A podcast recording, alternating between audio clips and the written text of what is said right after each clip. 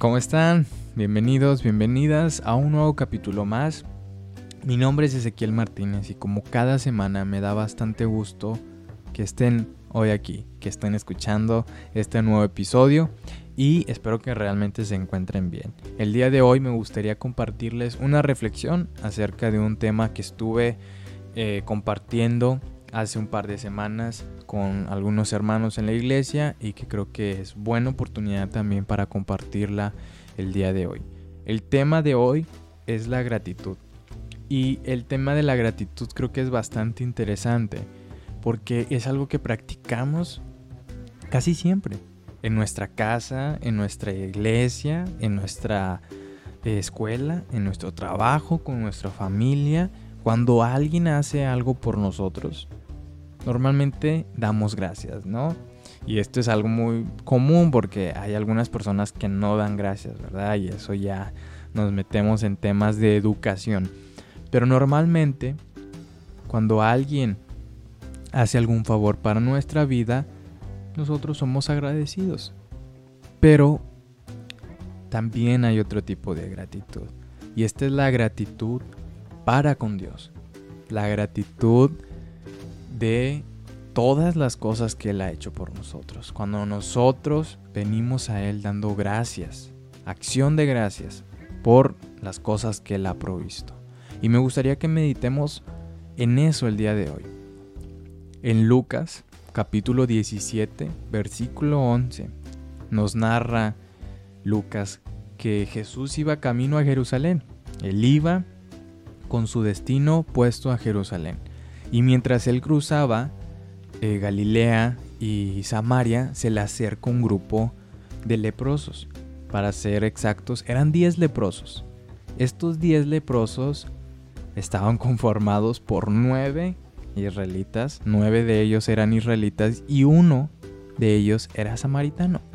Si tenemos un poco de memoria, sabemos esa rivalidad, esa discusión, esa enemistad que había entre los judíos y los samaritanos.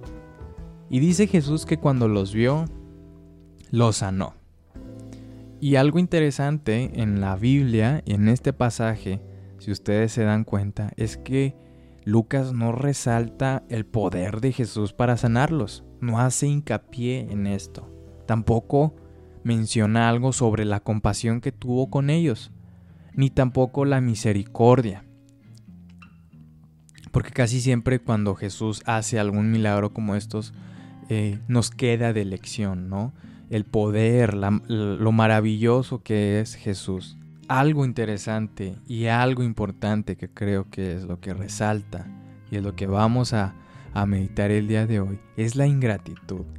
Porque Jesús sana a estos diez leprosos, pero solo uno regresa a darle gracias. Los leprosos israelitas no vuelven, solo el samaritano volvió a dar gracias. Y el versículo 15 nos cuenta esto. Dice que entonces uno de ellos, viendo que había sido sanado, volvió, glorificando a Dios a gran voz, y se postró en tierra a sus pies, dando gracias, y este era samaritano. Este samaritano al ver que Jesús lo había sanado, lo primero que hizo fue regresar con aquel que lo había sanado. Regresó con Jesús y dice que postrado en tierra, su rostro estaba en tierra a los pies de Jesús, le comenzó a dar gracias. Y resalta, y este era samaritano. En el mundo, y creo que en general en la raza humana, uno de nuestros mayores defectos es la ingratitud es algo que nos molesta mucho cuando otra persona no es, eh, no da gracias por algo que nosotros hemos dado, ¿no? Cuando a otra persona es ingrata. Porque nosotros damos, porque nosotros eh, dimos a lo mejor un servicio sin esperar nada a cambio, porque nosotros le dimos ride a un compañero, porque nosotros este, nos portamos bien con alguien, pero no nos dicen gracias. Y, ay, joder, qué ingrato es. No, no, no tiene modales. Qué barbaridad, ¿no? Pero cuando es al revés, lo tomamos con ligereza. Cuando somos nosotros los que no damos gracias, eh, al cabo ni se lo merecía. Ay, híjoles, no, bueno, luego le doy gracias, ¿verdad? ¿Cómo es eso, verdad? Que cuando alguien es ingrato con nosotros, sí nos molesta, sí nos enoja, sí nos podemos este, molestar con él. Pero cuando nosotros somos ingratos, lo tomamos con ligereza.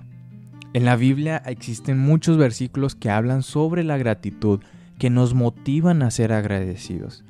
Romanos nos menciona, Romanos capítulo 1 versículo 21 dice que pues habiendo conocido a Dios, no le glorificaron como a Dios ni le dieron gracias, sino que se envanecieron en sus razonamientos y su necio corazón fue entenebrecido. Dice que no se acordaron de Dios, que lo conocían pero no le glorificaron y no le dieron gracias.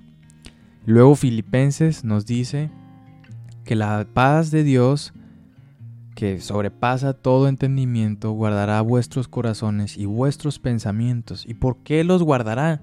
Porque dice que por nada estemos afanosos, sino que nuestras peticiones sean conocidas delante de Dios, con acción de gracias. Y esto es bastante interesante porque Pablo aquí nos está diciendo, acérquense a Dios, acérquense a Él, traigan sus peticiones. Tu petición, mi petición, tráela a Dios. Pero no olvides darle gracias. Tráelas pero con acción de gracias. Y uno de los versículos que, creo que para mí me, me ha ayudado a entender todo esto. Es primera de Tesalonicenses capítulo 5 versículo 18 que dice, Dad gracias en todo, porque esta es la voluntad de Dios para con vosotros en Cristo. Y cuando a veces le pedimos permiso a nuestras mamás, cuando estábamos más chicos, veníamos a ellas y le decíamos, madre, puedo ir a jugar, mamá, voy a ir con mis amigos. Y ellas nos decían no. Volvíamos a preguntar, madre, es que, ¿sabes qué? Se van a juntar eh, Pedrito y Juan. No. No, mami, es que mira, no me des dinero, yo voy, yo voy solito. Van a pasar por mí, no me tienes que llevar. No, ya te dije que no. Y venía esta pregunta clave que no sé si ustedes la hacían, pero por lo menos yo la hacía mucho. Le preguntaba a mi mamá, ¿pero por qué no? Y la respuesta de mi mamá era, ¿por qué no es no? Y dice aquí Pablo, dad gracias en todo. ¿Y saben qué es todo? Todo es todo. Todo abarca todo. Dad gracias en todo. Y después dice el versículo, porque esta es la voluntad de Dios.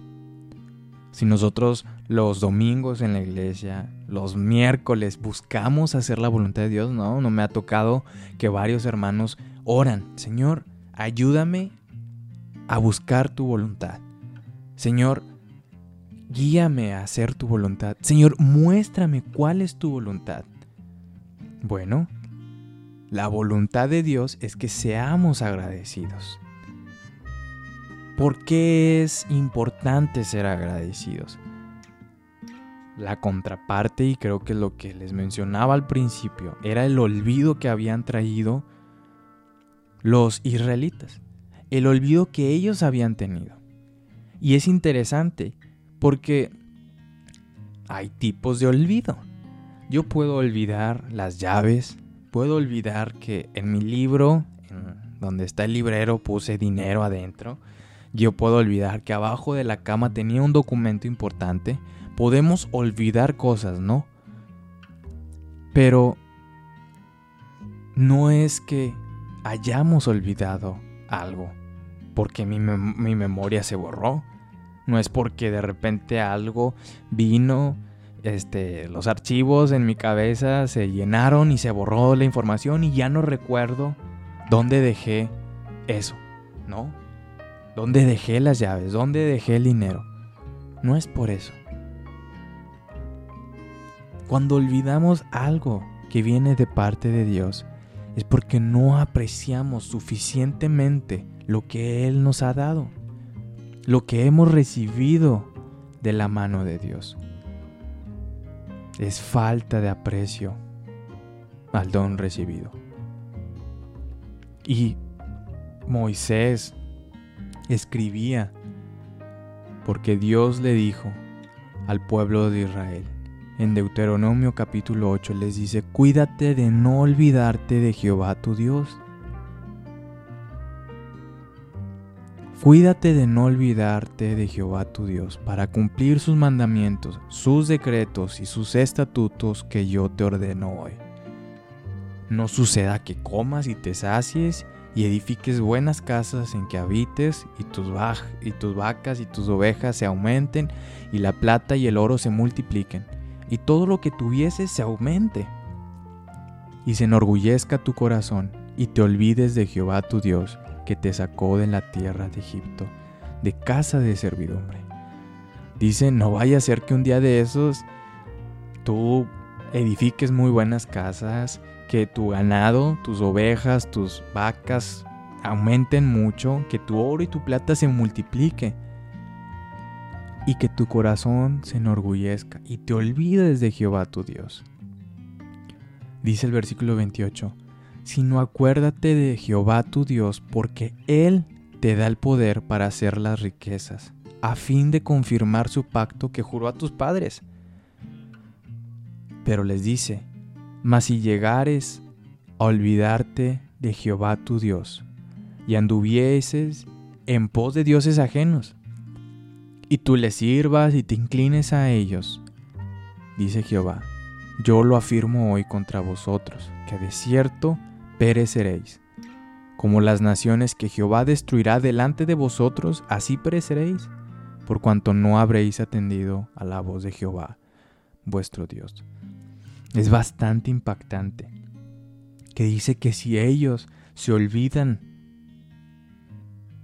de Jehová, que si el pueblo de Israel se olvidaba de todo lo que Dios había hecho por ellos y que si ellos tenían la idea más mala de irse con los dioses ajenos, de inclinarse a ellos, dice Dios, yo los voy a destruir a ustedes, como voy a destruir a los pueblos que van a estar en pos de ustedes así como los pueblos que voy a destruir a las naciones que están delante de ustedes, así los voy a, destruir a ustedes porque se han olvidado de mí.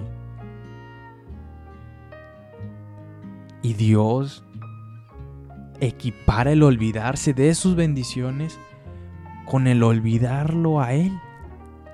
Te olvidas de las bendiciones de Dios, te olvidas de Él. En ocasiones olvidamos el alimento que nos da. En, ocasiones olvidamos el techo en donde estamos. En ocasiones olvidamos la casa, el carro, el trabajo, la escuela. Porque el orgullo nos lleva a pensar erróneamente que las bendiciones las recibimos por nuestra propia capacidad. Que fuimos un buen empleado, que fuimos un buen estudiante, que fuimos un buen hijo, que por eso me subieron el sueldo, por eso me saqué un 10, por eso soy responsable. El orgullo en ocasiones produce un corazón ingrato. Y mi reflexión el día de hoy es que nosotros, el día de hoy, regresemos como ese samaritano. Regresemos a darle gracias a Dios por lo que Él ha hecho en nuestra vida, por lo que Él ha provisto, por lo que Él nos ha dado. Que no seamos ingratos como aquellos nueve israelitas que no volvieron, que se olvidaron y no supimos qué fue de Él, de ellos. Pero nosotros sabemos de dónde nos ha sacado el Dios, de qué cosas nos ha provisto, de qué ha hecho Él hasta hoy. Y recordemos lo que le dijo al pueblo de Israel. Mas si llegares a olvidarte de Jehová tu Dios y anduviereis en pos de dioses ajenos y les sirviereis y ellos te inclinares a ellos, yo lo firmo hoy contra vosotros, que de cierto pereceréis. Traigamos a la memoria todas esas bendiciones que el Señor ha dado a nuestra vida. Los invito a que ustedes reflexionen en eso. Y que el día de hoy, después de escuchar este episodio, ustedes puedan recordar todas esas cosas que Dios ha hecho en nuestras vidas. Muchas gracias. Mi nombre es Ezequiel Martínez. Si de algo te ha servido este episodio, te invito a que lo compartas con alguien que también le pueda ser de bendición. Y si el Señor lo permite, nos vemos la siguiente semana.